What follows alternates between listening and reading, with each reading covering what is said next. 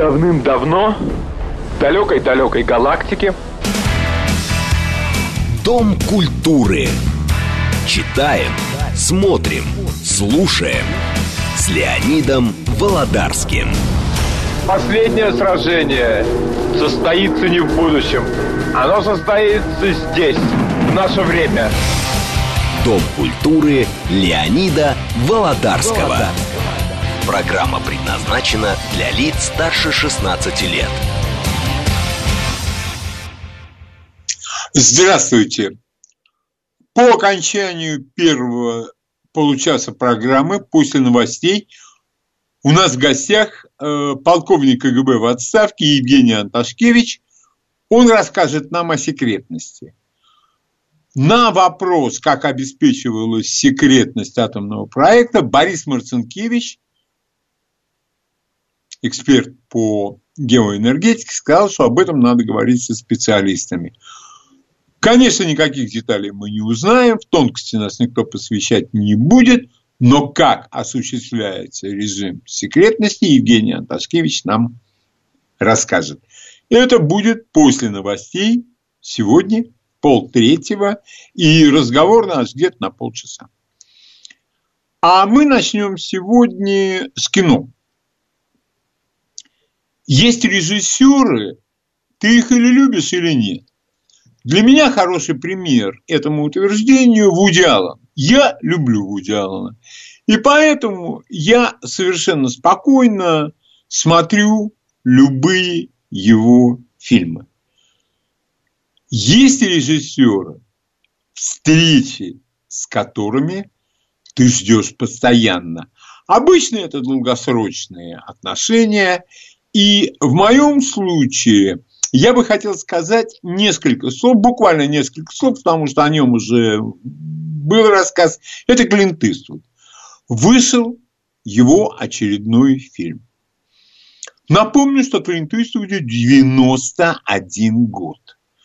91 год человек все еще работает, и я думаю, что это во многом объясняет его долголетие как кинорежиссера. Он начинал как актер боевиков, мог бы стать идолом в Европе после главных ролей «Сердце Леона», но его это не удовлетворило. Он поехал обратно в Соединенные Штаты.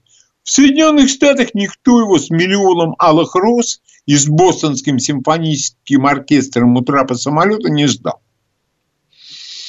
Ему пришлось все доказывать заново. И он доказывал. И доказал. И стал именем нарицательным после того, уже во второй раз, если сначала это был человек без имени, Бестерна Серджио Леоне, то потом он стал грязным Гарри. Я не буду рассказывать, что такое «Грязный Гарри», в каком году был отснят этот американский фильм, кто его отснял, друг Клинта Иствуда. Но это был фильм веха. Это был фильм определяющий. А потом Клинт Иствуд стал режиссером. Причем работал совершенно в разных жанрах, обычно в вестерне.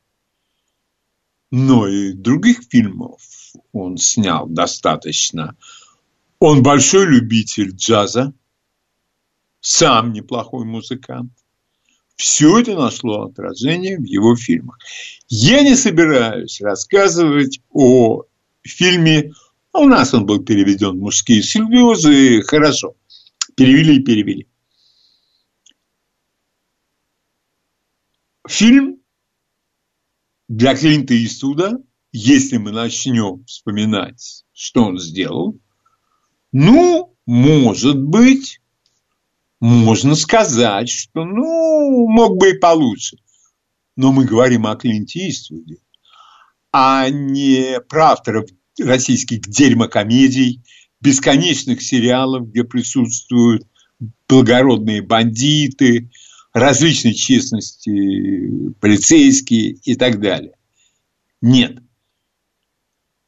это фильм его признания в любви к той Америке, которую он считает своей. Эта же Америка у него отражена и в Гран-Торино, и э, в таком э, фильме, как э, «Наркокурьер», предпоследний его фильм. Это Америка, где люди ездят на машинах 20-летней давности, машины еще ездят. Да и квартиры у них очень похожи на малогабаритные наши квартиры. И видно, что люди эти считают деньги. И это Америка Клинта Иствуда. Именно поэтому, а это для меня равняется честности режиссера, я не мог понять, поймать Иствуда ни разу на вранье. На каком-то суперпатриотизме, как, например, высота Хардбрейк. Ну да, ну да, и там в конце вторжения на Гранаду, там как они с кубинцами перестреливаются – то, что это было монументально. Ну, дальше вы можете подставить любое матерное слово, которое соответствует слову «провал». А вот фильм его про транспорта спецназа ВМ, фильм про э, снайпера спецназа ВМС США «Снайпер», с моей точки, прекрасный антивоенный фильм. Но это, опять же таки, моя точка зрения. Я бы хотел еще посмотреть фильмы Клинта Иствуда. Да, они не такие зрелищные, они не фильмы действия, сюжет у них не больно динамичен. Я считаю, что динамичен, но динамика это скрытая. И опять это начинается богословский спор. Мне это нравится, вам это нравится. Я фильмы Клинта Иствуда рекомендую всем, но тогда уже надо начинать будет с самого начала, потому что его фильмография и его биография, рабочая биография, они весьма интересны и очень многое объясняют. А с другой стороны, есть фильмы, они должны выйти, и я с дрожью ожидал выход фильма «Один день Иван Денисович Глеб Панфилов». Я говорил про него в следующий раз.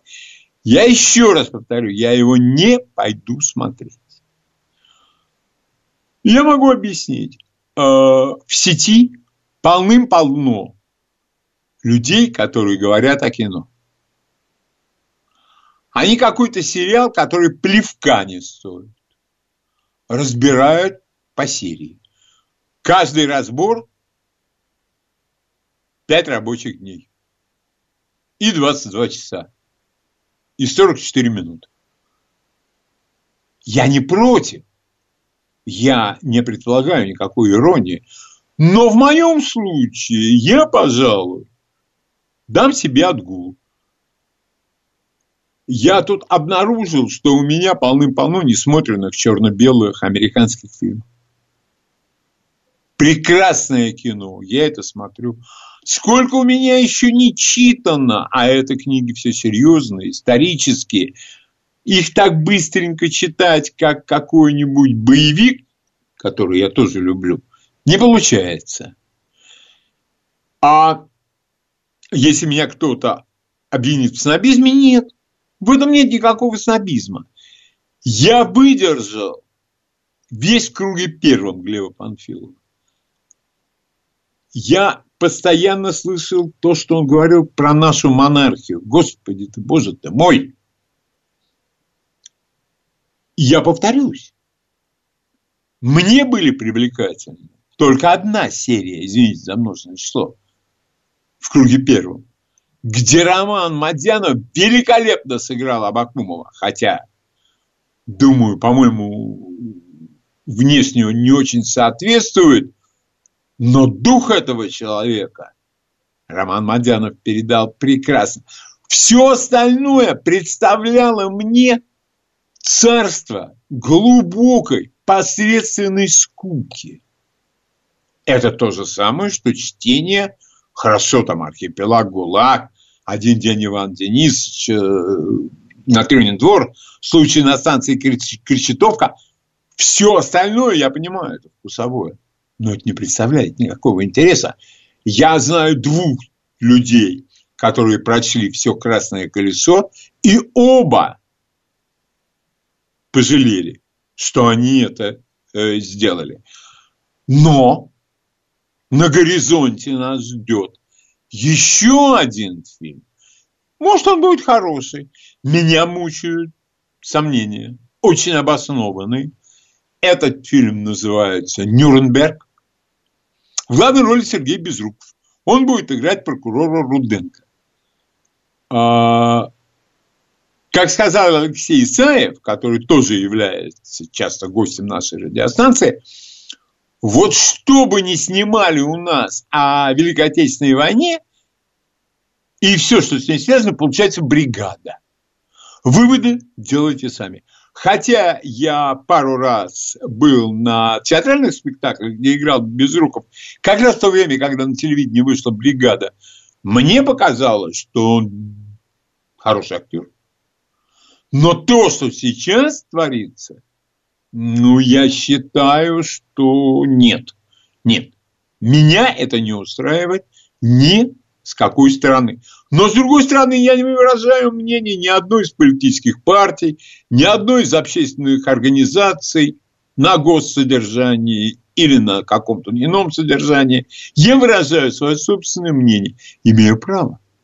Так, как имеют право все остальные. Единственное, что меня не устраивает и не устраивает, извините, ради бога, я прервусь, значит, все звонки только тогда, когда я говорю, что надо звонить. А если вы считаете, что любая программа на радио прерывается только потому, что вы решили туда позвонить и высказать свое бесценное мнение, давайте мы это сделаем в другое время. А, чтобы люди не тратили свою пылу и энергию. А, когда в твоем распоряжении 4 кубика, на одном кубике буква А, на другом кубике буква П, на другом, на, на двух других О и Ж. Тебе надо сложить из этих четырех кубиков короткое изречение творческий шедевр. Почему-то не получается. Вот, вот никак, вот и вот вот ну никак не получается. И вот тебе честный милицейский следователь, который, естественно, конфликтует с КГБ. А, не получается что-то. Я не говорю про Великую Отечественную войну. Ну, все собрали. У вас есть кубики со всеми буквами. И кровавый особист. Причем постоянно путают. Народный комиссариат внутренних дел, Народный комиссариат государственной безопасности. Что? Когда было? Когда отменили? Когда что чему подчинялось? Ну, это же кино, скажут мне. Правильно. Кино только на букву «Г» получается. Так если у вас все четыре кубика постоянно одни и те же, как и практически в любом, извините, э, вторая буква У, шедевре про советский период, ты что ждешь, что из этого коктейля получится что-то удобоваримое? Нет, результат всегда будет одним и тем же. Он будет для творца, опять буква О, паскудным. Совершенно не имеющим никакого значения, но э, заход в кассу будет совершенно обязательным. Вот поэтому я считаю, что любой человек имеет право заранее не смотреть определенное кино. Вот говорить о Сталине, не прочитав книги Юрия Жукова, особенно, в особенности «Иной Сталин», и так далее, и так далее, где аналитика, где исторические исследования. Вот без этого ты, тебе не надо говорить. Ты лучше язык засунь куда-нибудь и промолчи. Может сойти за умного, а с другой стороны, может, какое-то необоримое желание возникнет книжку прочесть. Это может привести, привести к неизлечимым последствиям. Так человек начнет читать, забудется. И вот тут, как мне кажется, и на этом я закончу, и все свои скромные сентенции выложу на обсуждение, никогда нельзя путать аналитику с нахватанностью. У нас есть один, а может и не один, а их уже много. Я не называю фамилии, мне это не интересно. Но вот представьте себе, появился где-то ребенок.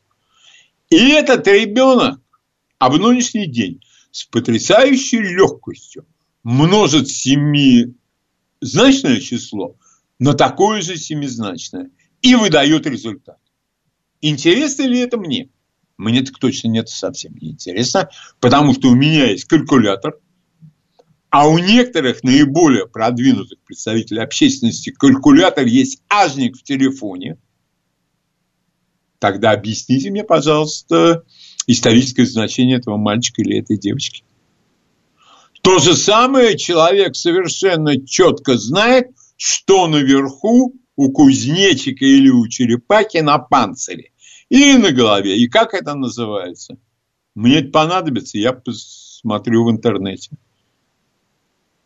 Это не интеллект.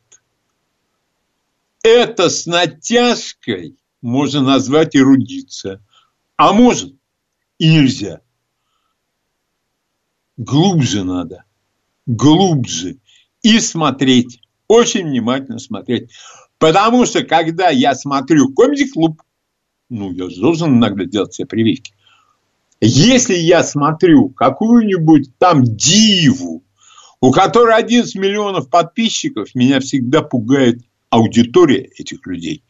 Или люди, которые хвалят определенные фильмы, меня всегда пугает не сами выступающие. Они бабки делают. Делают бабки. Ну, честь, совесть, достоинство. А, это эфемерное понятие. Эмоциональное, я бы сказал так. А вот их слушатели. Но об этом мы еще поговорим э, после того, как у нас выступит Евгений Анташкевич. Итак, я выставляю все, что я сказал. Я поделился с вами своим мнением, своими сомнениями и хотел бы теперь услышать ваше мнение. Будьте любезны, пожалуйста, здравствуйте. Алло, добрый день, Леонид. Здравствуйте. С огромным интересом слушаю вас. И для меня вот Клинт Иствуд э, всегда в первую очередь был связан и с фильмом «Злой, плохой, хороший». Я обожаю этот фильм, и там все актеры великолепны. И, конечно, Клинт Иствуд великий актер, и ну, можно много о нем говорить. Касательно современных этих сериалов, слушайте, ну извините за выражение, но это черт знает что. Еще ваша гостья Елена Сьянова возмущалась, когда тоже был фильм снят по поводу Нюрнбергского процесса, где снимался Пореченков. Я тогда имел счастье дозвониться и задал ей вопрос. Она говорит, ну это просто наглая, несусветная ложь, то, что делают, причем наши э, режиссеры и, на, и наши актеры. Она еще, помню, говорит, как же не стыдно вообще делать такие вещи. Поэтому то, что сейчас готовится с Безруковым, я думаю, будет ну, то же самое. И заключение, Леонид, как здоровье Юрия Васильевича Емельянова и Юрия Николаевича Жукова? Давно их не было слышно у вас. Их Очень не было бы... давно. А с Юрием Васильевичем я не знаю, честное слово. А с Юрием Николаевичем Жуковым, вы знаете, о, я к нему обращался, иногда он соглашался, иногда нет. Я к нему обязательно обращусь еще. Спасибо, потому что вот Юрий Николаевич Жуков и Юрий Васильевич Емельян – это для меня титаны. Вот на таких людях, на таких честных энтузиастах – до сих пор и стоит наша история. Радует то, что с их подачи появляются серьезные, честные молодые историки. Вот это мне всегда совсем приятно. Пожалуйста, ваше мнение. Здравствуйте. Добрый день, Павел Евгеньевич Подмосковье. Спасибо за передачу. Я единственное, что хотел сказать. Совершенно случайно в Ютубе посмотрел фильм 62 -го года «Третья ракета». Это песня. Хорошее Молодой кино. Юматов. Ой, э, да. И еще я хочу, сказать, в детстве посмотрел э, о тех, кого помню и люблю, с Золотухиным про женщин-саперов. До сих пор нигде не вижу, то есть, чтобы он э, вышел на экран. А зачем? Очень... Не понял. А зачем? Ну зачем? Ну надо посмотреть. Ведь А- э, э, показали про, де- про ребят, которые убийцы, а про наших эм, саперов, которые и э, девушки, и... Я вас понял. Я вас понял. Спасибо. А Вы, конечно, сказали про фильм «Сволочи». Так вот, Павел Анатольевич Судоплатов, когда ему был задан подобный вопрос, он обиделся. А, и, но обиду свою пояснил. Он говорит, ко мне стояла очередь добровольцев, лучшие самые спортсмены, студенты, великие люди молодые. И эти люди стояли к нему в очереди. Уголовники, сявки, да они никому из серьезных людей не нужны были. Продадут и так далее, и так далее. Да и фильм получился дрянной. Давайте. И вся эта предыстория мы вам, как всегда, кстати говоря, вот это вот об этом тоже надо будет рассказать. А нам тут секретные документы подвезли. Две полуторки и четыре тачки секретных документов. Вот на основе этих секретных документов мы вам сейчас такое покажем. Смотришь, ложь, вранье и бесстыдство. Пожалуйста, ваше мнение. Здравствуйте. А, Добрый день, Здрасте. Лев, Москва. У меня вот э, так- такая просьба, раз э, была речь о Жукове, Емельяеве, могли бы вы пригласить еще раз э, Сергея Карамурзу по вопросу того, какой бы, скажем так, была политика Ленина, если бы он не умер, это вот тот вопрос, который вы поднимали с э, Сахаровым, э, описывая, да, как переходила вот постепенно политика, так скажем, от Ленина к Я Сталину, понял вас. да. А, Я вас потому что- понял. Да, постараюсь, но вы знаете, вот с моей точки зрения, с моей точки зрения, как бы было, если вот так склалось бы, вот я считаю, что нужно тогда читать такие альтернативки, ну, произведения альтернативной истории, как Сергей Анисимов, вариант БИС. Подготовленные, основанные на глубочайших исторических изысканиях. А просто, а вот было бы так, если бы... Нет, нет. Да и я боюсь, серьезный историк на это не пойдет. Серьезный историк изучает то, что было. Пожалуйста, ваше э, мнение. Э, здравствуйте. Здравствуйте. Да, здравствуйте. Вы знаете, вот пока шла ваша передача, набрал в интернете, в Яндекс э, браузере и в Google браузере слово «Клинт». Ну и что у нас, соответственно, после Клинда высвечивается там наиболее предположительные слова, конечно, высветилось Иствуд. Да, ну относительно фильмов поставлю на первое место «Злой, плохой, хороший». Там, по-моему, в 67 году он снялся, да, шедевр. Ну, сам Клинт, безусловно, там это классика мирового, там, американского фильма. И второе место поставлю, наверное, фильм «Непрощенный», 92 год. Тоже отличная роль, все замечательно. Вы знаете, я бы их поменял местами, честно. Есть Я бы их поменял местами. место, Я бы- а Я бы на первое Да, место непрощенного поставил.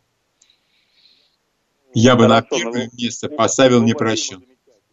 А по, э, скажем так, социально-политической значимости, конечно, грязный Гарри. Когда это был первый приступ либерализма в Америке, когда все права были на сторонах преступника, вот Клинт Иствуд и его друг Дон Сигель, режиссер фильма «Грязный Гарри», вот они выпустили фильм, где главным героем был человек совершенно другого склада. Если кто не видел, посмотрите, это действительно очень интересно. Новости.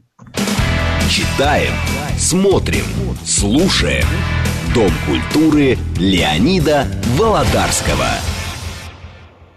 А в этом получасе наш гость Евгений Анташкевич, полковник КГБ в отставке, аналитик, очень хороший писатель. Жень, здравствуй. Привет. Жень, вопрос вот какой. А когда у нас э, в очередной раз был Борис э, Марцинкевич, эксперт по геоэнергетике, на вопрос, как обеспечивалась безопасность атомного проекта, он сказал, что он не специалист, на этот вопрос должен ответить профессионал. Скажи, пожалуйста, огромная масштабная акция, атомный проект, такая же огромная масштабная акция, нынешнее наше новое оружие, российское. Каким образом обеспечивается секретность подобных огромных операций? А, ну, отвечая коротко на твой вопрос, я должен сказать, что это огромная система обеспечения а, государственной безопасности.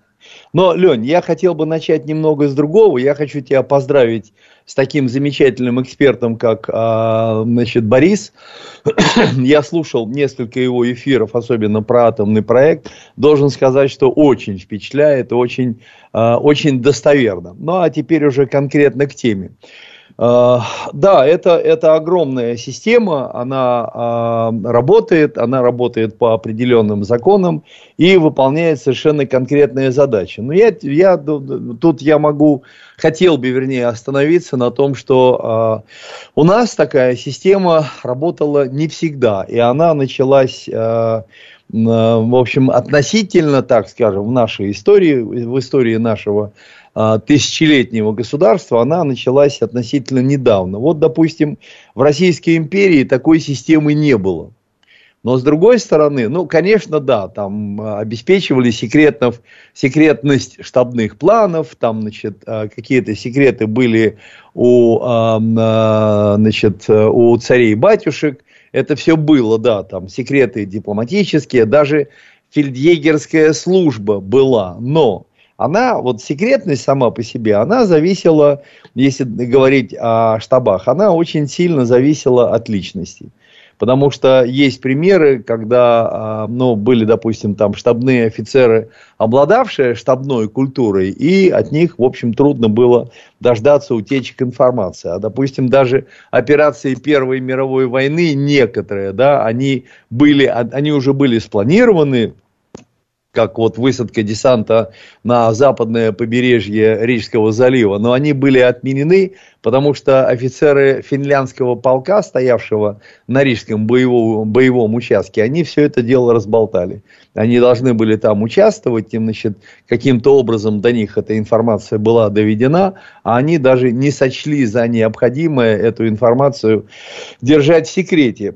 Вот. Это говорит о том, что не было системы. Ну и еще, допустим, там в российской армии не защищались военные секреты системно какие-то защищались, но системы не было, ну и практически не было необходимости, потому что на начало Первой мировой войны вооружение русской императорской армии, ну считая на 90%, я не историк, поэтому я тут конкретных документов и цифр не привожу, значит, а, но а, наше вооружение, оно было или импортное, то есть поставлялось прямо в готовом виде, или надо было собирать, или лицензионная, поэтому там не было секретов, которые надо было бы защищать. У нас была своя, только одна Мосинская трехлинейная винтовка, а всякие там Наганы, Максимы, а, Максимы или Максимы, не знаю как точно, или, допустим, там пистолет-пулемет Матсона, это все было иностранное, что ж там было защищать. Ну вот, ну, во время Первой мировой войны, наверное, как-то там защищался секретом, секретностью, допустим, там изобретения профессора Зеленского, э, в смысле противогаза и, так сказать, там активированного угля. И все, и больше, в общем, защищать было нечего. И даже, насколько я знаю, даже не было закона на э, эту тему. Вот. Хотя был закон о шпионаже, это все было, конечно, но тем не менее системно это все э, не производилось, вернее, это все не создавалось. В отличие, допустим, от Германии. Ну, сейчас, если так э, коротко пробежаться, у французов была такая же ситуация. Англичане стали системно заниматься секретностью опять-таки я беру только военно-промышленный комплекс, ну, условно, да, значит, когда они со, со, а, начали создавать танк, вот тут они разработали целую систему. Но об этом много раз говорено, собственно, откуда началось и само а, слово танк, поэтому тут много не скажешь. А вот Германия, немцы, они очень серьезно подошли к этому вопросу, и а, они применили три вида абсолютно новых вооружений, о которых а, никто не знал. Ну, газы, это как бы об этом говорить уже банально, но вот, а помимо этого огнеметы и помимо этого снайпинг, но это уже англичане назвали его снайпингом, вот, а вообще-то на первых а, неделях, месяцах Первой мировой войны, когда а, не, немецкие снайперы уже, да, значит, когда они стали а, выбивать офицерский особенно а, состав, это было, а, это а, имело такое общее название сверхметкая стрельба. Но это все было эффективно, эффективно до такой степени, что огнеметчиков вообще в плен не брали. Если они попадали, то с ними расправлялись э, довольно жестоко и, что называется, на месте. В принципе, секретность как, как таковая, именно как э, система, она появилась в Советском Союзе тоже, в общем-то, не с первых дней. И для этого тоже были причины. Как ты помнишь, и об этом, кстати, и а, Борис рассказывал, значит, на, на первых этапах российской а, экономики у нас работали сотни тысяч иностранных инженеров. Это были и немцы, и американцы, и, наверное, какие-то другие. Ну вот, а, значит, а, вот еще что я хочу сказать. Значит, военные разработки в России, если они и велись, то они велись значит, э, профессорами на университетской базе. То есть вот вся, вся наука, применимая в промышленности и в секретной, она базировалась на, на университетских кафедрах. Поэтому там секретность было соблюсти, в общем-то, крайне сложно. Я думаю, тут особо объяснять ничего не нужно. Вот. А когда уже Советский Союз, вот молодая советская Россия так более-менее укрепилась, когда в нее поверили уже внутри страны, значит, тогда ученые, многие, которые остались э, значит, э, в России, не уехали в эмиграцию, не погибли во время гражданской войны, они пришли к большевикам и сказали, мы больше по университетам э, сидеть не хотим, давайте нам научно-исследовательские институты.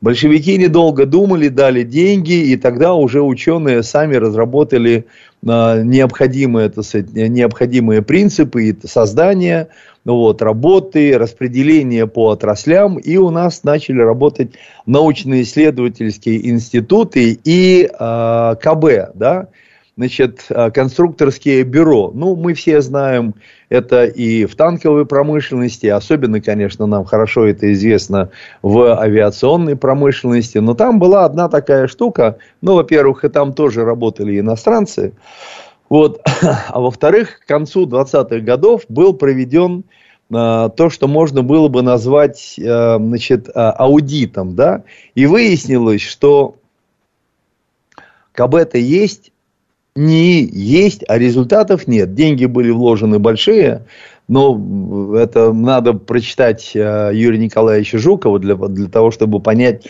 вообще, чего стоило финансовое э, и материальное обеспечение работы нашей э, науки и промышленности. Ты меня слышишь? Да, да, да, я тебя внимательно слушаю. Да, да, да.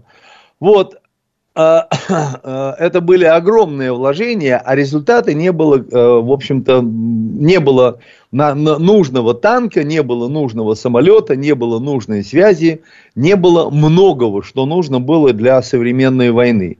Вот тогда появились, э, значит, тогда эти КБ и эти, э, значит, эти научно-исследовательские институты, они, они уже, на, уже приблизились к идее того, чтобы сделать их секретными и из чего это, как не банально об этом говорить, да, с чего началось, с того, что их сделали, э, их посадили на казарменное положение. Потом это, потом это все назвали шарашками.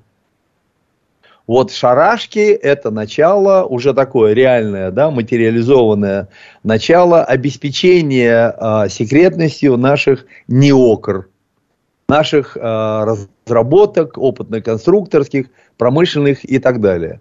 Потом была война. Но война, это она сама по себе рождает огромное количество секретов. И вот эти вот секреты, кстати, для немцев наша новая броня, которую изобрели а, уже на, на уральских заводах, она была абсолютно в новинку. Вот. Кроме этого и другие тоже разработки, там новые самолеты и так далее. Но тут секретности факторов.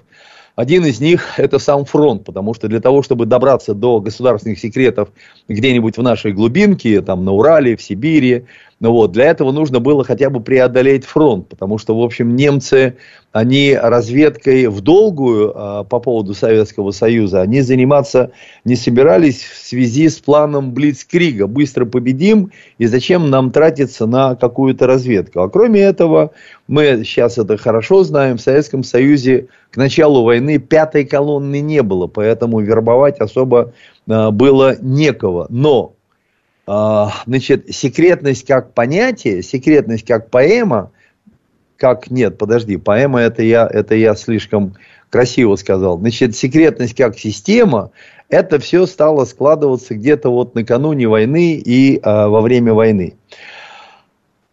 Ну и, конечно же, конечно же, это был э, атомный проект, и тут есть э, несколько интересных, любопытных, на мой взгляд, вещей. Конечно же, а, и немцы секретили а, разработку атомного оружия, и американцы, насколько могли и насколько они понимали, хотя им это не удалось, тоже как-то пытались, ну, хотя бы то, что э, секретные, э, значит, вернее, э, на, науку и, э, значит, и первое производство, но об этом Борис более подробно рассказывал, ну вот, значит, они перевели э, в пустыню Невада, да, то есть подальше все-таки от ушей, от глаз, тогда, когда стало понятно, что из этого можно э, что-то такое сделать э, реальное. Но наша разведка оказалась в этом смысле и хитрее, и более, так сказать, разворотливой. Ну, а мы, почему, одна из причин, ну, кроме того, что это все вообще надо было секретить, просто вот из принципа, да, ну вот, значит, конечно, мы были далеко, э, заинте... мы были очень заинтересованы в том, чтобы противник, а противник к тому времени уже, в общем, более-менее определялся, ну вот, что это на, наши нынешние союзники, а в будущем это противник, это, конечно, мы очень не хотели, чтобы они знали, что на каких этапах происходит наша разработка.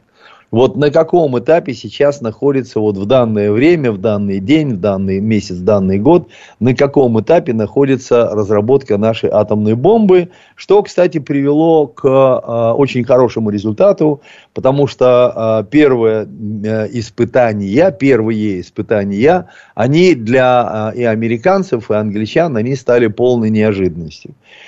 Э, э, значит, э, атомное оружие, а, про атомное оружие американское Сталин знал, поэтому бомбардировка а, Хиросимы для него не стала новостью, как, как не хотел этого добиться значит, а, Трумэн, ну вот, а вот наше испытание атомной бомбы и потом еще несколько последующих испытаний, они, конечно, были новостью. И вот в этот момент можно считать, что как бы планирование самых-самых агрессивных планов, оно стало протекать уже по э, другому. Я имею в виду, когда американцы планировали подвергнуть бомбардировкам, атомным бомбардировкам, начиная, ну, англичане, начиная с апреля 45 года, а потом мы с тобой уже говорили об этом, сколько у них было, то ли 15, то ли 17 этих планов под разными названиями, и там до 100 городов они планировали, но они уже поняли, что они этим оружием владеют не одни – вот это можно, да, вот это можно считать э, было э, началом системного Жень. поэтического планирования именно Жень, э, системы но смотри, да. Жень, смотри, атомный проект, вот то, что нам рассказывал Борис Марцинкевич, да. ну гигантские э, свершения, институты, Конечно. конструкторские бюро, атомграды, э, ученых набирают, и тем не менее секретность была защищена. Конечно. Э, я, я бы даже, прости, я бы даже сказал не тем не менее, а именно поэтому секретность была защищена. И вот тут, кстати, я а, обращу твое внимание на его рассказ о а, появлении МИФИ, по-моему, да? Да.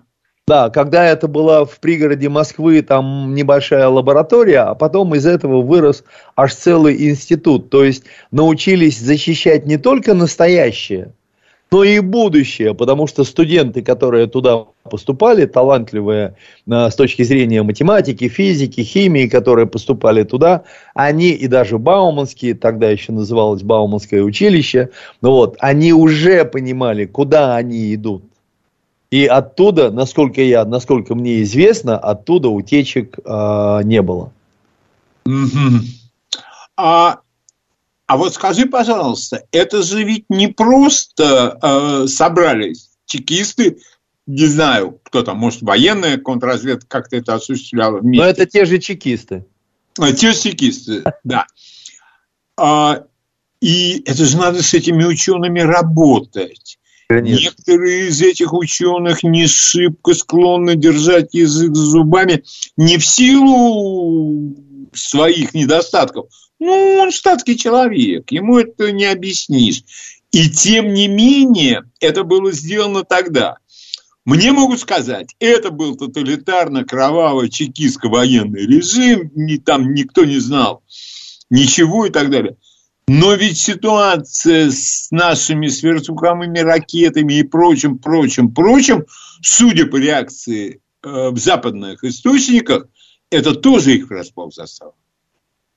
А, во многом, да, во многом, конечно, хотя общие тенденции развития вооружений, они, в принципе, ну, если они не идентичны, то, по крайней мере, а, направление где-то вот они двигаются, двигаются в одну сторону. Но была создана система, и я тебе скажу, с чего а, создание этой системы началось. Но там не только чекисты. Чекисты, они предлагали свои меры, свои, я бы так сказал, специфические меры. Но вот, допустим, смотри, значит, какие? Прописка, как ни странно вот прописка, да, то, что сейчас называется регистрация, она имела самое прямое отношение к сохранению секретности. Определенные ограничения в режиме передвижения, создания наукоградов, которые были а, огорожены, я был в, тако, в таких местах, огорожены бетонным а, забором а, с колючей проволокой, а внутри рай, понимаешь? Я туда, когда приехал, это, кстати, было недавно, вот уже в российское время, я был поражен. Это был, это был Советский Союз, тот, о котором мечтали советские люди. Там был реально создан коммунизм, но за колючей проволокой внутри. За колючей проволокой. И те, которые там работали, они нисколько, они даже боялись, так скажем, внешней России. Они говорили, вот оставьте нас вот в этом положении. Они с удовольствием там работали и жили. И кровавость э, режима, она их вот, ну, не, не их внутри, не всех остальных снаружи, она никак не, э, не задевала. Значит, когда я был в Сарове, а, мне сказали, что а, безопасность в городе охраняет огромное количество людей. Я да. тебе хочу сказать, с моей, опять же, подчеркиваю, штатской точки зрения, я ни разу не видел ничего даже похожего на какое-то серьезное пристальное наблюдение. Я даже камеры-то видел там один-два раза. А, Но ну, тут надо все-таки а, понимать, что это работает не три охранника по найму, а это работает огромная, огромная система. Я тебе скажу, с чего она началась именно как система. Не осознание необходимости, да, как это было э, при атомном проекте, а с чего она началась. Она началась с закона о государственной тайне. Вот когда был принят закон причем абсолютно конституционный, когда был принят закон о государственной тайне, а причем в этом законе есть открытая часть, а есть закрытая часть. Ну вот, открытая часть, пожалуйста, читайте, смотрите, закрытая часть, она и, она и, и засекречена. Вот тогда уже началась именно система охраны закона, потому что под этот закон подбирается паспортный режим, ну вот э, в, юридической, в юридических науках он называется, там есть даже конкретный термин, административно-полицейский режим, который включает в себя работу внутренних органов, полиции, милиции, ну вот, э, значит, э, систему охраны, обороны, э, категорирование тех или иных объектов, соответственно, доступа к ним и конкретно органы государственной безопасности, которые отвечают непосредственно за это. Ну, если расшифровывать на понятный нам с тобой и абсолютному большинству радиослушателей э, язык, ну вот, то это называется контрразведка. У нас это называется объектовая контрразведка.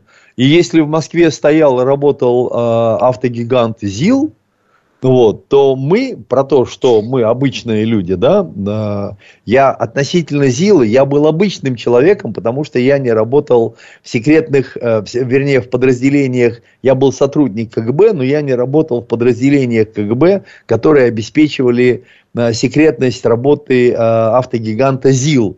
Поэтому мы с тобой знали про холодильник, ну, наверное, про что-то еще. А про то, что он выпускал в военных целях, мы с тобой об этом не знали, при том, что при ЗИЛе был НИИ, был научно-исследовательский институт, был институт э, обучающий, он как он назывался, в ТУЗ, по-моему, да?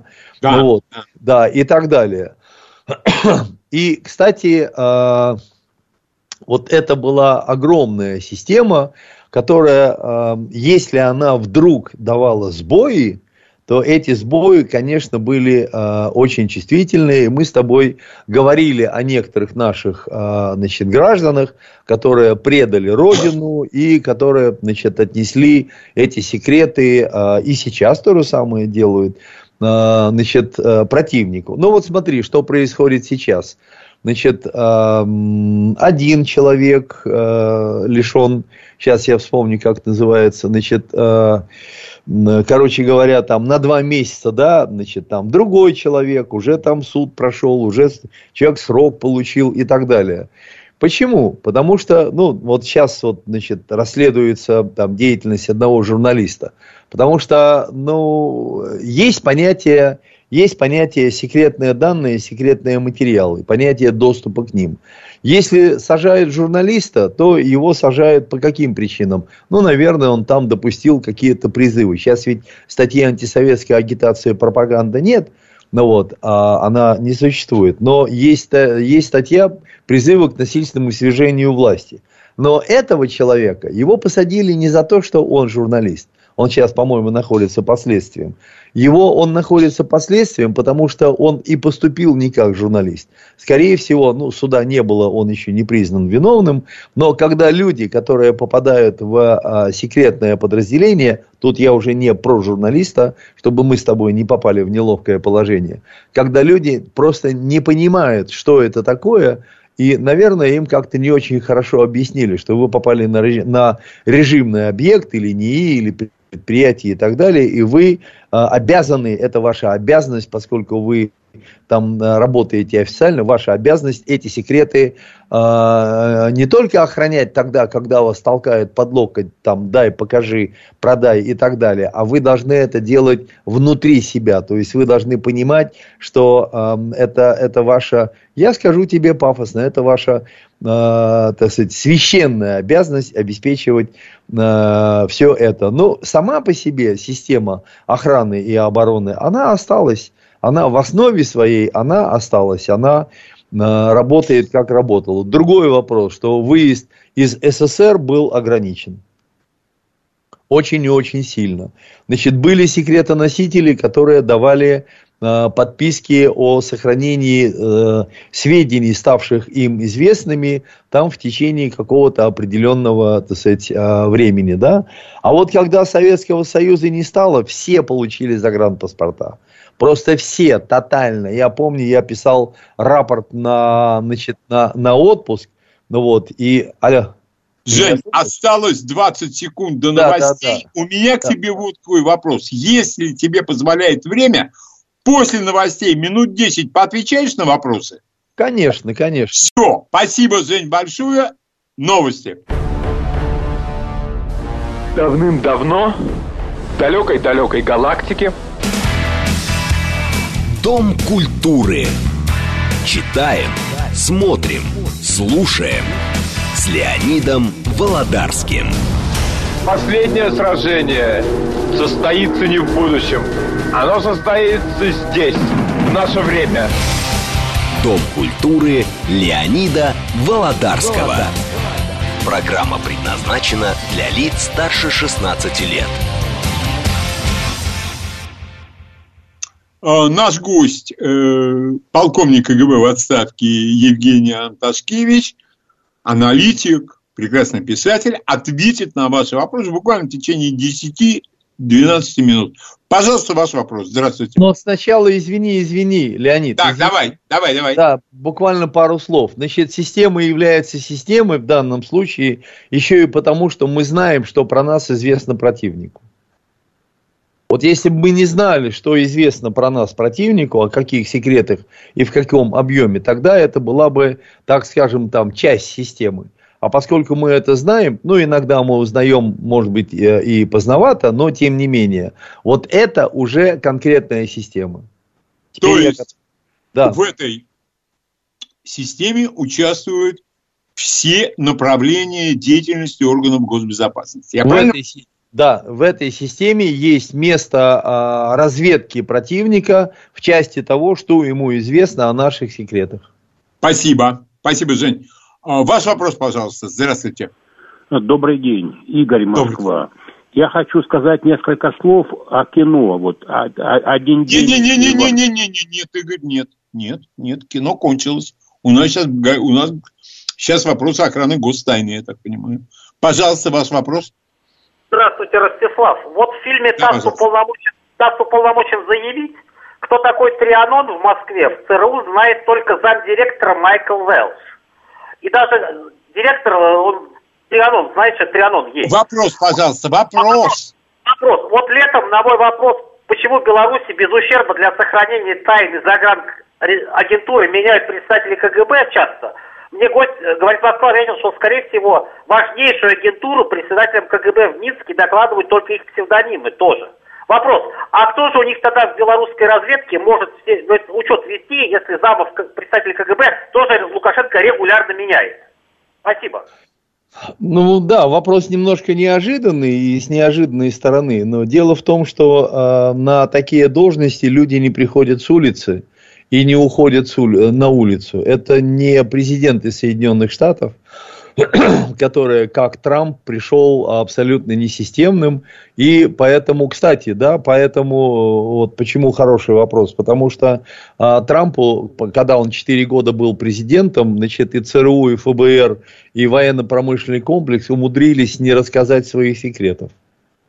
А те люди, которые приходят на должности первых лиц государственной безопасности, они приходят или из политики, причем такой доверенной, вот, и уходят в какую-то сферу этой самой политики, вот, или они приходят прямо из недр самой системы государственной безопасности, и долгое время они остаются еще а, в этой системе. Но есть еще один фактор, в который многие люди как-то не очень верят. Знаете, есть такое понятие личная преданность. Вот у нас, у нас, я так думаю, что по традиции и в Белоруссии остается личная преданность идее. В КГБ это была а, преданность идеи социализма, ну вот, а в Белоруссии может быть а, это личная преданность еще какая-то, но люди из обоймы, и они в этой обойме а, практически до конца и остаются. Я думаю, что я ответил на ваш вопрос. А мне так, да. О, Пожалуйста, ваш вопрос. Здравствуйте. Алло, здравствуйте. Да, пожалуйста. А, спасибо, Леониду, за интересные передачи. Если есть возможность, слушаю по возможности. Вот Спасибо. по поводу, интересный вопрос Евгений затронул по поводу шарашек. Ну, сейчас есть время, сейчас как-то появляется информация. Ну, интересная тема. Конечно, это было силовое решение проблемы, но надо признать, что, вот как Евгений говорит, только последнее развитие после войны и далее, вот Наукограды, тогда там стало это принимать такой государственно заинтересованный и в итоге... Я прошу прощения, мало полезный времени характер. вопрос. Вот, потому что... Вопрос, знаете, вот- пожалуйста. ну, я хочу просто поблагодарить за передачу и выразить усилия. Я Спасибо. тоже из третьего Спасибо управления. большое. Спасибо огромное. спасибо большое. Я просто хочу сказать, что а, никто, когда вот приходит э, Женя Анташкевич, Игорь Георгадзе, Сергей Шестов, нечего ожидать, что они нас ознакомят с профессиональными деталями своей работы. А вот построить ясную картину, чтобы мы себе представляли, как работает система, вот за это им огромное спасибо. Пожалуйста, ваш вопрос. Здравствуйте, Леонид, э, Евгений. Здравствуйте. Ну, не буду говорить там вам, лизоблюдствовать. Э, Вайс, вы знаете, есть такая информация, которая педалируется с перестроечных годов, когда были раскрыты многие документы. Сразу хочу сказать, что освоение целины было не только продовольственной безопасностью, в том числе спецорганов Советского Союза, но и вуалированием строительства космодрома Байконур, куда направлялись людские, технические, научные и прочие ресурсы. Как вы на это смотрите? Спасибо большое. Это была глобальная операция, которая удивила американцев. Поэтому я и смотрю на это положительно, что, во-первых, э, конечно же, ну, вы знаете, вот на таких танцплощадках танцуют все. Понятно, что туда поехали не только целинники, которые пахали, сеяли, и так далее. Туда поехали и геологи, туда поехали и топографы, и, конечно, туда поехали люди, которые специально приискивали место э, для того, чтобы оттуда делать максимально эффективные запуски, потому что на этот момент уже э, тема э, космоса, она уже стала актуальной. Если мы когда-нибудь получим, э, ну, допустим, от того же Бориса подтверждающие документы, да, ваша догадка справедлива, и я на вашей стороне, я с этим солидарен. Э, пожалуйста, ваш вопрос. Здравствуйте. Добрый день, Сергей Алексеевич Добрый. зовут. Скажите, на ваш взгляд, насколько сложившаяся сейчас система безопасности в Российской э, Федерации успешно борется, ну, назовем ее с так называемой пятой колонной в России и в сфере информационной безопасности? Спасибо. А, вы знаете, пятая колонна к радости а, моей, допустим, да, она вряд ли имеет отношение к секретам. Потому что, несмотря на а, события последних даже там месяцев, ну вот, все-таки пятая колонна, она в основе своей состоит из, э, так скажем, гуманитарных людей, гуманитарных областей, гуманитарных э, специальностей. А те, которые ученые, те, которые попадают в, э, э, так скажем, в технические области, да, и еще это секретоемкие, я думаю, что там созданы совершенно свои определенные настроения. Но вот там тоже, конечно, бывает так, что у людей эти настроения меняются, и климат меняется, но в значительно меньшей степени. Поэтому наш инженерно-технический состав я бы меньше всего э, подозревал в э, приверженности именно к пятой колонии. А информация, вообще информация это новая тема она уже не новая относительно сегодняшнего дня, а это и 30, и 40, и 50, и почти что первые подходы к тому, что такое информация, были сделаны э, где-то, ну, будем считать, 100 лет назад. Но, в принципе, информация сама по себе, материальное тело информации пока еще э, не совсем познанная тема. Ее еще надо разрабатывать. Потому что э, информация очень часто, почти всегда, она очень быстро, когда вы теряете над ней контроль, она очень быстро материализуется. И если вы, от, если вы ее отпустили и контроль потеряли, она к вам приходит большим вредом и очень сильным ударом. Но это надо осознать, э, к этому надо привыкнуть, и это надо разрабатывать уже с научной точки зрения. Жень, звонков так много, что я думаю, я расскажу про святое и неумирающее искусство в следующую субботу. Ты не против еще 15 минут, э, скажем так, поделиться с нами своими специфическими знаниями? Ну, давай мы подумаем об этом. Предварительно я, предварительно я даю тебе согласие. Давай. Нет, не предварительно. А ты согласен еще 15 минут? А, прямо сейчас? Да. Да, да, конечно. Все. Давайте продолжим. Давайте Хорошо, продолжим. просто я вижу, да, да. Давайте что продолжим. звонков да. очень много. И, а так как у меня там готовы определенные темы для передачи, я все это сделаю э, в следующую субботу. Давай ваш продолжим, воп... конечно. Давай, да. ваш вопрос Евгению Анташкевичу. Здравствуйте. Алло. Да, пожалуйста. Здравствуйте. По поводу э, секретности. Э, я думаю, что секретность зависит от образовательного уровня людей, которые о ней рассказывают. Нам, я кончал Бауманский, и нам еще раз лекции были по этому вопросу. И рассказывали еще начиная с тайной дамасской, дамасской стали, про троянского коня, коня, про подводные лодки, которые строились в России, про дирижабли, а которые строились в 1812 году. Я и прошу прощения, можно вопрос? Да. Слушаю. Нет, я вам ничего не собираюсь задавать, никаких вопросов. У вас вопрос есть? Ну, расскажите про ноу-хау, историю ноу-хау вообще в мире. Это как раз вопрос это, это мы пригласим человека по фамилии ноу-хау, он нам все расскажет. Надо будет человека только найти. Спасибо большое. Пожалуйста, формулируйте ваши вопросы специалисту четко и конкретно. Не надо его спрашивать про нацистские летающие тарелки над Северным полюсом и так далее, и так далее. Пожалуйста, ваш вопрос. Здравствуйте. Да. Да, здравствуйте, спасибо за передачу. Но я все-таки считаю, что секретность это самая основа и э, э, сберегания государства. Я считаю, что органы все-таки не ошибаются. Они не ошибались тогда и не ошибаются сейчас. И вот такая была огромная секретность. Э, и все-таки как же так случилось, что во главе ядерного процесса наш легендарный маршал Советского Союза э, Лаврентий Павлович Берия и Абакумов – и все-таки как они про прошляпили э, все время, была же конкуренция между ГРУ и прочее. Олег Владимирович Пинковский, которому вот недавно 102 года спасибо. отметили. Как же так случилось? Да, спасибо. Жень, вопрос, я думаю, стоит следующим образом. Вот такая огромная секретность, а тем не менее Пеньковский какое-то время действовал. Да, да. Ну, во-первых, Пеньковский действовал, когда уже и Берии не было, и э, э, изменилась политическая ситуация. Я тебе скажу, что иногда секреты уходят от первых лиц, когда в запале, так скажем, э, ораторского упражнения, общаясь с э, первыми лицами государств э, противника, они вдруг выбалтывают какие-то секреты. Жень, это это Такие конкрет. случаи были? Это конкретно. Были, были, были, были, были, были, были, да, были.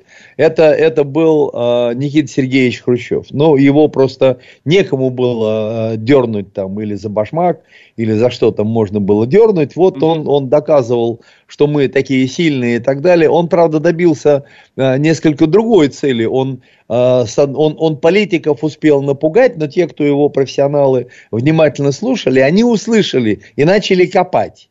Ага. И до кое-каких наших секретов и секретоносителей они докопались. Ну, о чем спросил сейчас радиослушатель, это относится к теме а, предателя и предательства. Ну, и, этимология, да, и морфология происхождения и так далее предателей и предательства как такового, Леонид, я думаю, что это вечная тема и как да, у людей... это да. Да, как Жень, у людей... А вот у меня какой да, вопрос. Смотри, давай. а я слышу разговоры от таких же штатских людей, как я, и они говорят, да такая громоздкая система секретности, зачем она нам, да все секретили, да как так можно? Может ли штатский человек хоть в какой-то степени оценить нужную систему секретности на данный момент? Отвечаю коротко, не может, потому что он не отвечает. Вот отсутствие ответственности как раз и делает возможным а, то, что он а, не понимает этого, и ему это чуждо. Но, кстати, этот момент, он присутствует и среди а, а, ученых, в принципе, такие нормальные, так сказать, вот люди с а, большим научным потенциалом, часто они, как художники, как военные и так далее, они являются людьми очень амбициозными. И тогда они решают для себя вопрос, или я занимаюсь секретом и меня, секретными разработками, и меня засекретили самого, и я не поеду на конференции, я не могу там, значит, э, печатать свои статьи, на меня не будут ссылки по системе Хирша и так далее, и так далее. Но тогда ему, видимо, придется заниматься чем-то менее секретным или совсем не секретным. А вот люди, которые действительно занимаются секретными разработками, чаще всего их еще с студенческой скамьи, это талантливые люди, талантливые люди, они видны задолго до того, как они становятся секретными лауреатами всяких премий, вот, их начинают определенным образом воспитывать. И если человек сознательно не просто открывает какой-то физический закон, а сознательно э, создает оружие, вот есть только один пример, насколько мне известно, один пример в истории, когда ученые сознательно выдали информацию о, то, о, о самых святых секретах того оружия, как, которое они э, создавали. Это были ученые физики, работавшие в Америке. Но они понимали, что оружие, атомное оружие в одних руках Э, оно может привести к необратимым последствиям. Потому что это была первая попытка создать такой мощности оружия массового поражения. Ну вот, сейчас таких э, систем на фоне ядерного оружия, сейчас такие системы, я не знаю, создаются или нет, но я думаю, что э, по масштабам э, пока, наверное, вряд ли. Но те, которые создают новые системы вооружений, эти системы ездят, стреляют, там, значит, плавают и так далее, они просто понимают, что они создают оружие для обороны своей страны. Поэтому, в принципе, сама система, за исключением каких-то таких вот, ну, мы с тобой говорили о предателях, значит, ситуации, она срабатывает. Она срабатывает. То есть все разговоры людей, не понимающих, что к чему, о том, что да, столько грифов, там секретности, допуски туда-сюда, прапорщики везде сидят, охраняют, это э, удостоверение личности чуть ли не микроскопом. Это все разговоры людей, которые проблемой не владеют. Которые видят только самый-самый внешний и самый простой периметр. Все. Потому что, потому что создание секретов – как таковых, оно, э, оно работает дальше, оно находится глубже. А прапорщик, забор, колючая проволока и так далее, это все, э, это все э, внешние атрибуты этих самых секретов. Сама система, она глубже. Ваш вопрос, пожалуйста. Здравствуйте. Да, хотелось бы спросить, Пожалуйста. Все-таки предателем или нет? Или и э, Лаврентий Павлович Берия работал на 20 разведок или нет? Выдал ли он главные наши ядерные секреты? Вот Берия хотя бы, маршал Победы Все, и всего Берия не выдал, я вам даже скажу, э, вы, наверное, какие-то наши передачи э, с Леонидом не слышали, этих секретов не выдал даже Сахаров. Потому что если бы Андрей Дмитриевич Сахаров, академик, который сам изобрел, э, так сказать, э, бомбу, ну вот, если бы он выдал хотя бы один секрет, он бы сидел не в Нижнем Новгороде, в двухкомнатной квартире, он бы сидел в другом месте. Ну вот, поэтому можете быть в этом уверены. Кстати, я скажу, что у интеллигентных людей очень такое, э, очень такое своеобразное понимание того, что такое значит, и секрет, и как они обеспечиваются, как они охраняются и так далее. Вот. И это своеобразное отношение, э, оно вырабатывается внутри этого интеллигентного сообщества. Скажу вам по секрету, что в Комитете государственной безопасности, что в Министерстве иностранных дел и во многих таких вот организациях эм, в советское, по крайней мере, э, время не было секретарш красавиц. Были секретарши очень хорошо профессионально подготовленные, очень приятные женщины и так далее, но красавиц не было. Вот это тоже относится к одной из маленьких таких деталей, каким образом можно сохранять секретность. Слушай, Жень, а у Маркуса Вольфа в других странах, Маркус Вольф возглавлял разведку ГДР, у него там красавицы были? За рубежом? Не знаю, не знаю. Вот этого а вот я не говоря, знаю. Я думаю, я, да. в открытой литературе наверняка есть э, какая-то информация. Леня, Леня, красавицы работали на другом фронте и по другому направлению. Все, я понял. Ваш вопрос, Евгений Анташкевичу. Здравствуйте. Алло, здравствуйте. Спасибо большое за возможность задать вопрос. Я постараюсь очень кратко. А, пожалуйста. Скажите, пожалуйста, э, алло, слышно? Да, да, да, да. да. да. Э, вопрос у меня следующий. Скажите, э, на данный момент, вот насколько все мы знаем, э, в России отсутствуют свои технологии производства как мобильных телефонов, так и э, компьютерной техники. Скажите, а вот э, в связи с этим, э, насколько эффективно наша государственная безопасность и наука, и мы, граждане нашей страны, защищены со стороны э, органов госбезопасности. Спасибо. Со стороны или от органов госбезопасности? Нет, Это большая... Да, но если вы э, работаете в секретной какой-то организации на территории Российской Федерации, и эта секретная организация работает на Российскую Федерацию, то вы защищены очень хорошо. Ну вот, а, потому что, а, ну, это уже не секрет, а я секретов не выдаю. Ну вот, что, допустим, Министерство обороны, оно обеспечило а, свой внутренний интернет. Нет выхода наружу, нет выхода во внешние сферы.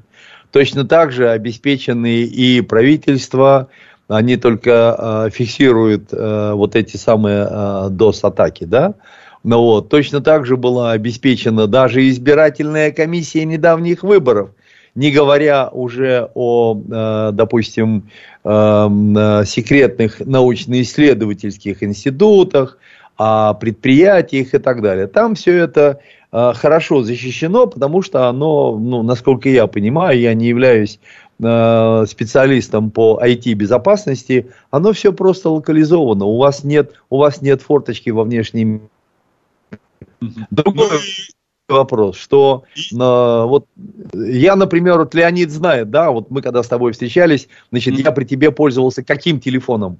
Я при тебе пользовался телефоном, которым пользуются миллиардеры и чекисты, кнопочным. Кнопочный, да, это я видел, да. Да, а чем пользовался футболист Дюба, мы тоже видели. И причем ну, он да. никак не предполагал, что то, чем он пользуется, потом станет для нас открытой форточкой. Поэтому вы думаете, когда вы покупаете какие-то гаджеты, вы думаете, э, что вы э, приобретаете, нужно ли вам входить в Инстаграм, нужны ли вам э, соцсети. Скажу вам по секрету, всем, кто меня сейчас слушает, скажу по секрету, меня лично вы в сетях не найдете. Почему? Меня не найдете. Почему? Потому что самый лучший секрет – это то, что вы сами придумали и через пять минут забыли. Вот это вот точно никто не узнает. А ну, если да. вы, а если вы вырабатываете секреты и при этом вы этими секретами делитесь по айфонам или смартфонам или планшетам, ну вот, ваш секрет просто в автоматическом режиме записывается в огромных э, хранилищах, которые находятся не в Рязани, и не на Колыме, они находятся в Соединенных Штатах Америки, они находятся в ФРГ. Вот давайте сейчас я приведу один пример. Ангела Меркель, которая вот, значит, там ее телефон подслушивает. Во-первых, она знала, что ее телефон подслушивают. Во-вторых, уверяю вас, что по телефону, которого, который она знала, что ее подслушивает, она не а, сообщала тем, тем, кто ее подслушивает, а ее подслушивали те же самые американцы, она им и так эти секреты сообщала, когда это было нужно. Вот, поэтому здесь вопрос заключается в том, насколько вы понимаете э, собственную секретность. Жень, вот. спасибо тебе огромное. А, спасибо за то, что ответил на дополнительные вопросы. И до следующей полноценной встречи. До свидания. Спасибо. Спасибо. спасибо счастливо, да. Новости. Читаем, смотрим, слушаем. Дом культуры Леонида Володарского.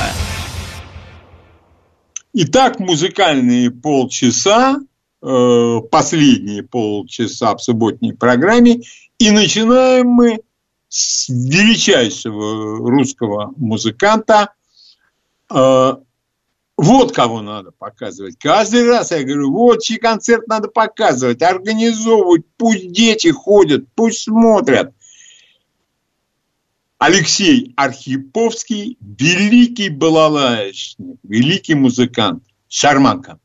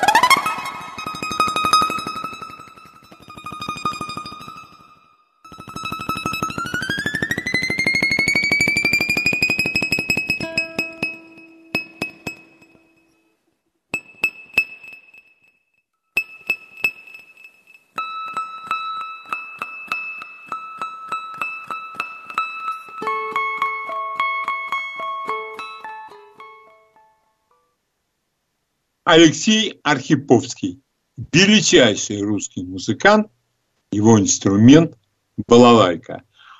А дальше у нас был такой очень неплохой фильм, в главной роли там великий Питер Отул, и в этом фильме была очень хорошая музыка. Фильм называется «Трюкач», а это главная тема фильма, она так и называется «Трюкач», композитор Доминик Фронтьер.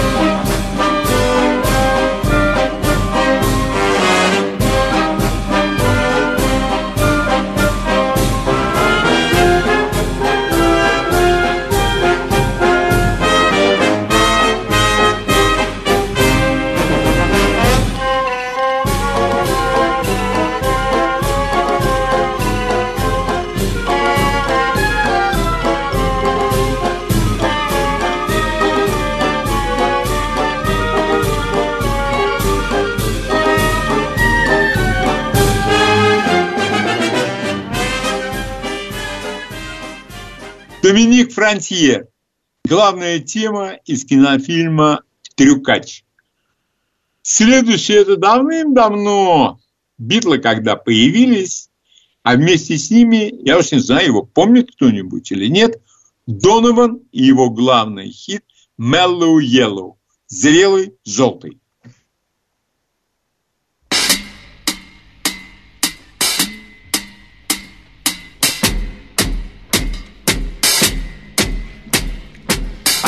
Just mad about saffron.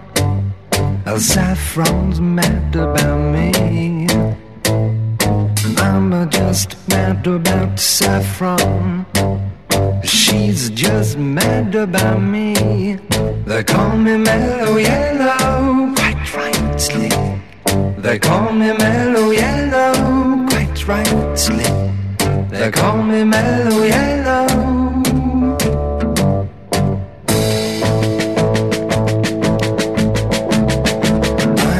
Mad about 14. Our 14's mad about me. I'm just mad about 14. Uh, she's just mad about me. They call me Mellow Yellow.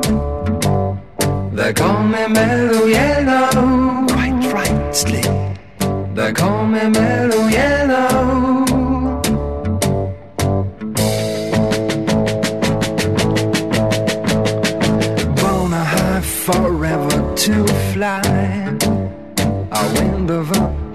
Velocity nil. Born high forever to fly. If you want your cup, I will fill. They call me mellow yellow. Quite rightly. They call me mellow yellow. Quite rightly. They call me mellow yellow.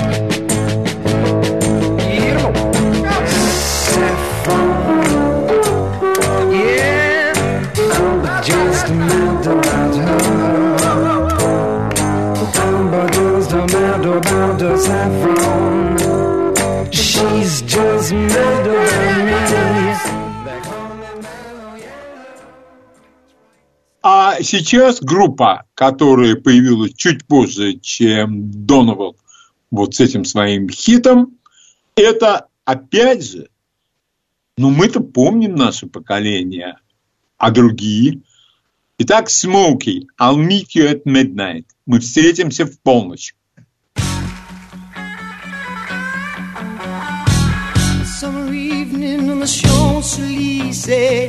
secret rendezvous they planned days. A sea of faces in a crowded cafe. The sound of laughter as the music plays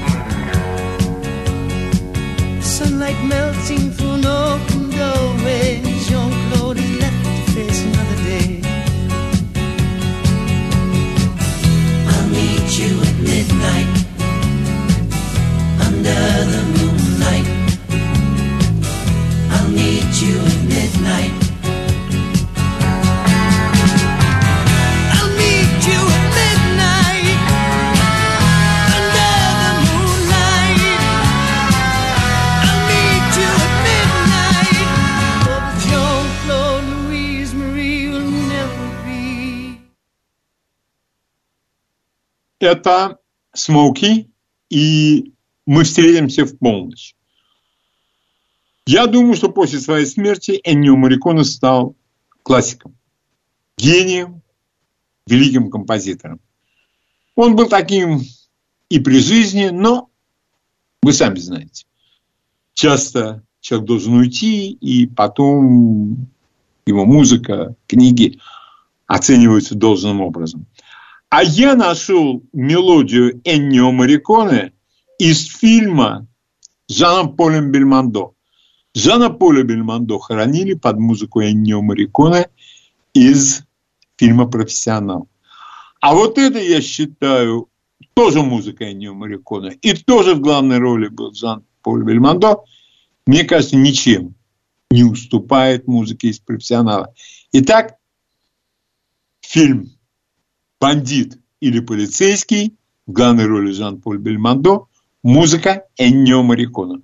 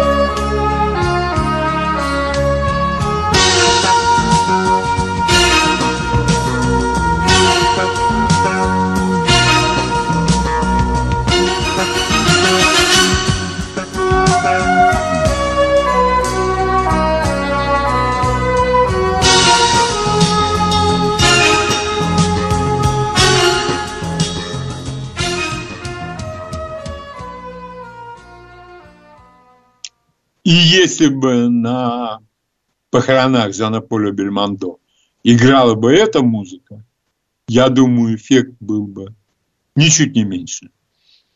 Великий композитор Эннио Мариконе. И то, что он классик, понимаешь с каждым разом, когда слушаешь его якобы очень удачные мелодии к разным фильмам. Но не совсем это. Только мелодии к разным фильмам. И раз уж речь зашла о таком гиганте, как Эннио Мариконе, мелодия, с которой началась его мировая слава. Режиссер Серджо Леоне, музыка Эннио Мариконе, хороший, плохой, злой.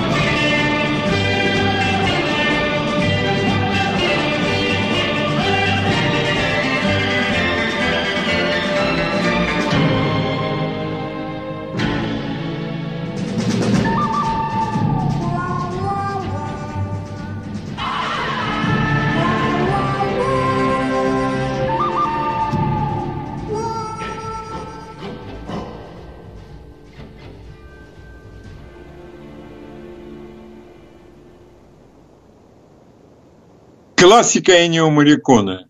Главная тема из фильма «Хороший, плохой, злой». И пока у нас еще какое-то время остается, завтра у нас в гостях Константин Залеский и его лекция-беседа «Германия после выборов». Константина давно не было, и я буду очень рад завтра послушать его лекцию-беседу вместе с вами. И рекомендую вам очень неплохую книгу для досуга. Евгений Колесов «Китаец». Вы знаете, когда все заполонили женщины, которые пишут, по большей части непонятно, что, с моей точки зрения,